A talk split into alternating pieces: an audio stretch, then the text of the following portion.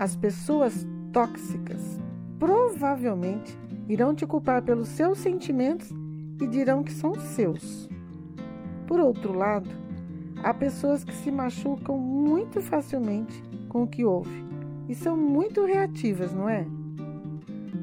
As pitadas de girafeto hoje nós vamos falar sobre mecanismo de defesa. Ai, pessoal, sabe de uma coisa? Eu também preciso contar que não é fácil agir com os propósitos da CNV. Mas, estudando e praticando, eu estou me nutrindo muito. Vamos fazer isso juntos? Ouça essa história de hoje.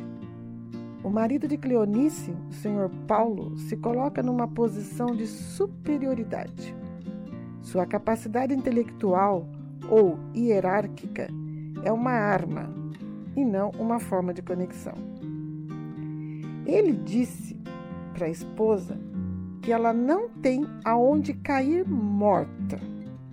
Tudo isso aconteceu quando ela questionou sobre a sua postura com a falta de higiene corporal. O senhor Paulo ainda disse: Você não tem o direito de pedir algo assim. Nesse caso de hoje, podemos refletir que os pedidos da esposa são abusivos ou não? Quando o senhor Paulo expressa as suas necessidades indiretamente por meio do uso de avaliações, interpretações e intimidações, é provável que a esposa escute nisso uma crítica e por isso tende a investir a sua energia na autodefesa ou no contra-ataque.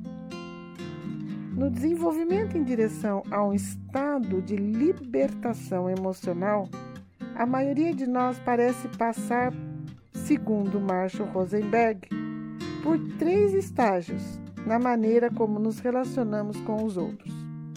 Estágio 1: Escravidão emocional. Sabe, quando vemos nós mesmos como responsáveis pelos sentimentos dos outros? Estágio 2: ranzinza. Sentimos raiva. Não queremos mais ser responsáveis pelos sentimentos dos outros. E o estágio 3 é a libertação emocional. Assumimos a responsabilidade por nossas intenções e ações. Hoje, nas pitadas de girafeto, vamos abordar esse último item. E aí eu prometo que nos próximos episódios eu vou comentar o item 1, que é a escravidão emocional, e o ranzins, ok? Vamos praticar? Em qual dessas alternativas que vou passar, a Cleonice, esposa do Paulo, assume a responsabilidade pelos seus sentimentos? Observem as frases e faça sua escolha. Frase 1. Você me irrita quando fala dessa forma, Paulo. Combinamos que eu ia, não ia trabalhar e eu ia educar a Rafaela em casa, nossa pequena de um ano.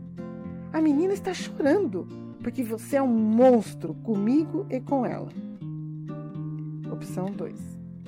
Fico com raiva quando você diz isso, Paulo, porque eu quero respeito e ouço suas palavras como um insulto.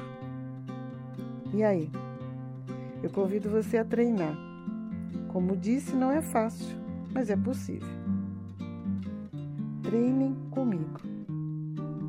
Como já vimos em outros episódios das Pitadas de Girafeto, rotular, criticar, julgar os outros são expressões alienantes e trágicas de nossas necessidades não atendidas.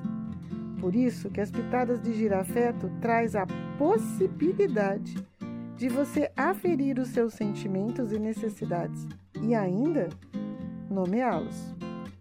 Quando Paulo diz: "Vocês dependem de mim", você não tem aonde cair morta. Ele está dizendo que sua necessidade é de autoafirmação, que não está sendo atendida? Quais são as necessidades que ele impõe ao invés de dizê-las? Seria necessidade de segurança? Seria necessidade de reconhecimento?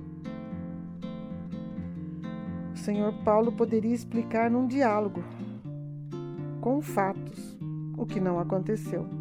Ou, no mínimo, foi desigual essa conversa, ao tentar reduzir as diferenças, depreciando a esposa. E ainda considerar que a esposa é culpada por sua intolerância. Como podemos apagar esse incêndio? E quais são os suprimentos de combustíveis que alimentam essas chamas?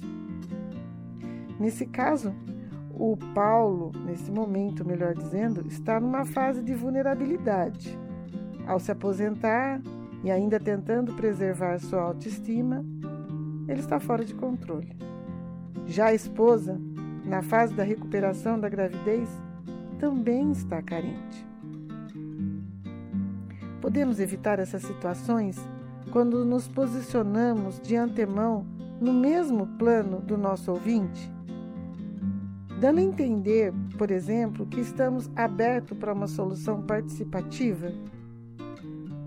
Marshall Rosenberg, o criador da comunicação não violenta, nota em sua experiência que no momento em que as pessoas começam a conversar sobre o que elas precisam, ao invés de falar o que está errado com as outras pessoas, a possibilidade de encontrar maneiras de atender as necessidades de todos aumenta enormemente. Como esse meu eu interior é sábio, né? Ouvir meus sentimentos. Todos temos essa sabedoria. Está aí, ó, dentro de você que está me ouvindo escondido, bem aí, ó. Aí ou aqui, essas pitadas são reflexões para cada caso. Ajuste ao seu. As pessoas, né, defendem-se inconscientemente